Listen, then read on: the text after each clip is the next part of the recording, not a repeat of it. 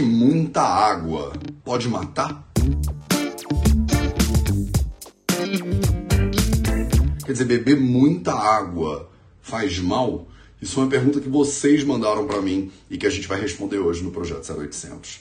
Salve, salve família Vida Veda, Projeto 0800 no ar. E assim, eu não consigo não pensar no bebeu água?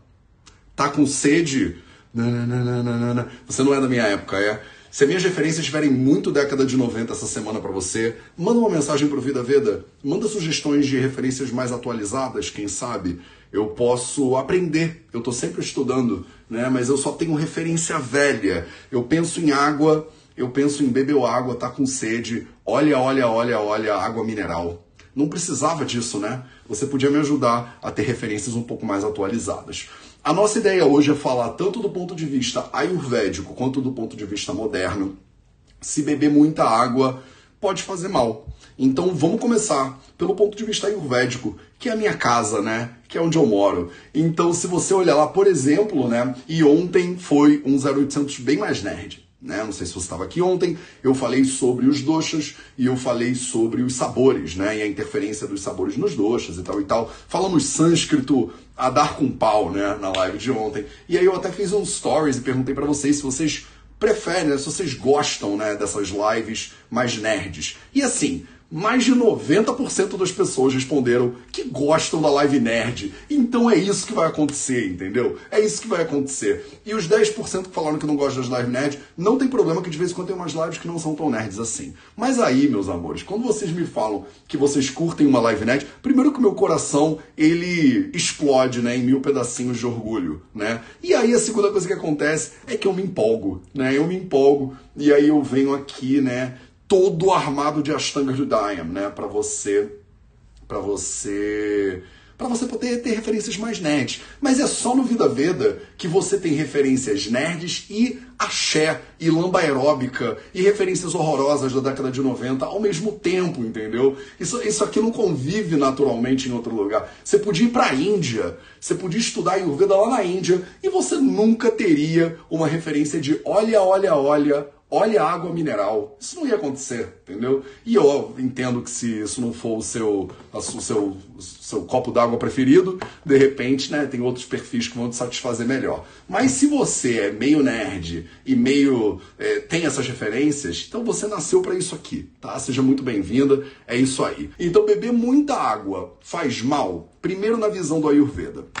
Né? Na visão do Ayurveda, se você pegar lá na nerdeza né, do Ashtanga Hridayam Sutrasana, capítulo 5, né, é, o Drava Vignania, né, o conhecimento das substâncias líquidas, você vai ver que ele começa o capítulo falando sobre os líquidos, né? Falando sobre os líquidos, falando sobre bebidas né, diferentes. Ele começa, inclusive, falando sobre água, né? Os tipos de água diferentes, né? É água de chuva, né? Água de rio, água do mar, né? Água de poço. E quais são os benefícios e malefícios dessas águas todas.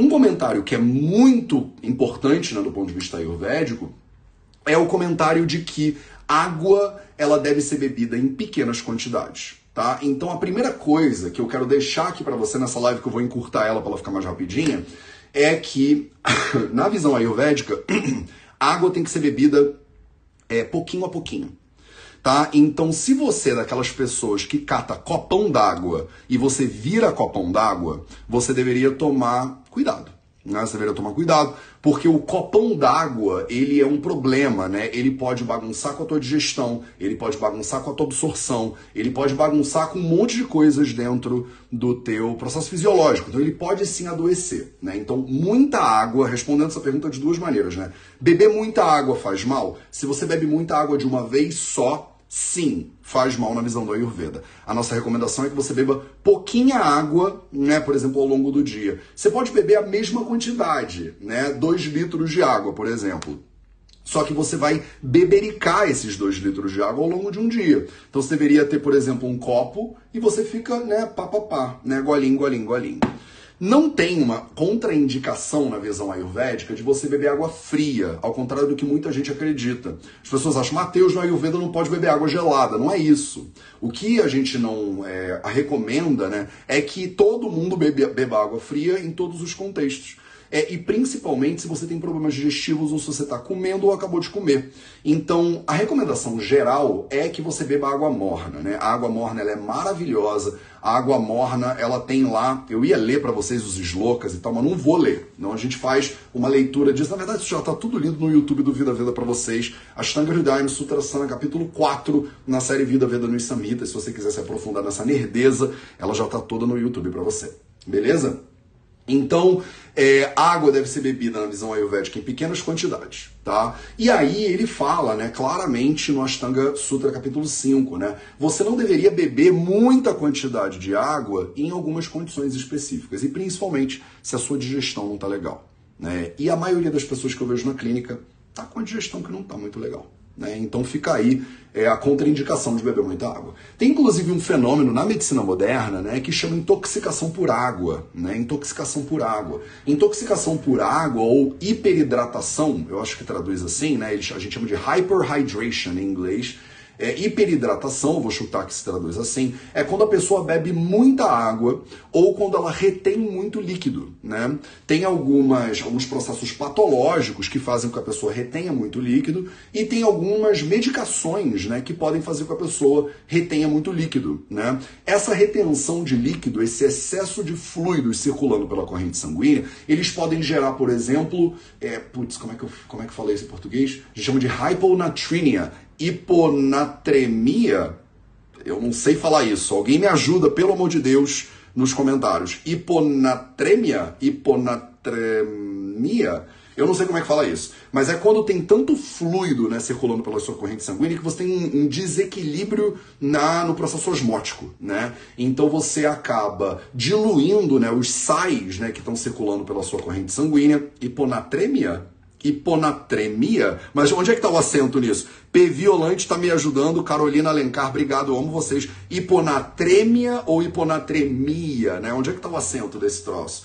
Hipo, a gente chama de hyponatremia, né? É quando você é, acaba diluindo, né, o... É, bom, alguns elementos, né, alguns minerais da corrente sanguínea, não é só o, o, o natremia, né, que você diminui, mas são vários outros minerais que são diminuídos da corrente sanguínea porque você tem muita água, né? Então muita água dilui os, é, os, os minerais e aí você acaba tendo desequilíbrios osmóticos. As células podem inchar muito, por exemplo, isso acaba sobrecarregando o fígado, isso pode sobrecarregar uma série de órgãos, inclusive o cérebro, né? Natremia. Então, natremia, obrigado, gente, vocês são muito maravilhosos. Então, hiponatremia é quando você pode, por exemplo, é, as células elas incham. Imagina no seu cérebro, né? Que está encapsulado dentro do seu crânio e não tem muito lugar para expandir. Imagina o cérebro expandindo, por exemplo, a quantidade de problemas que não podem acontecer.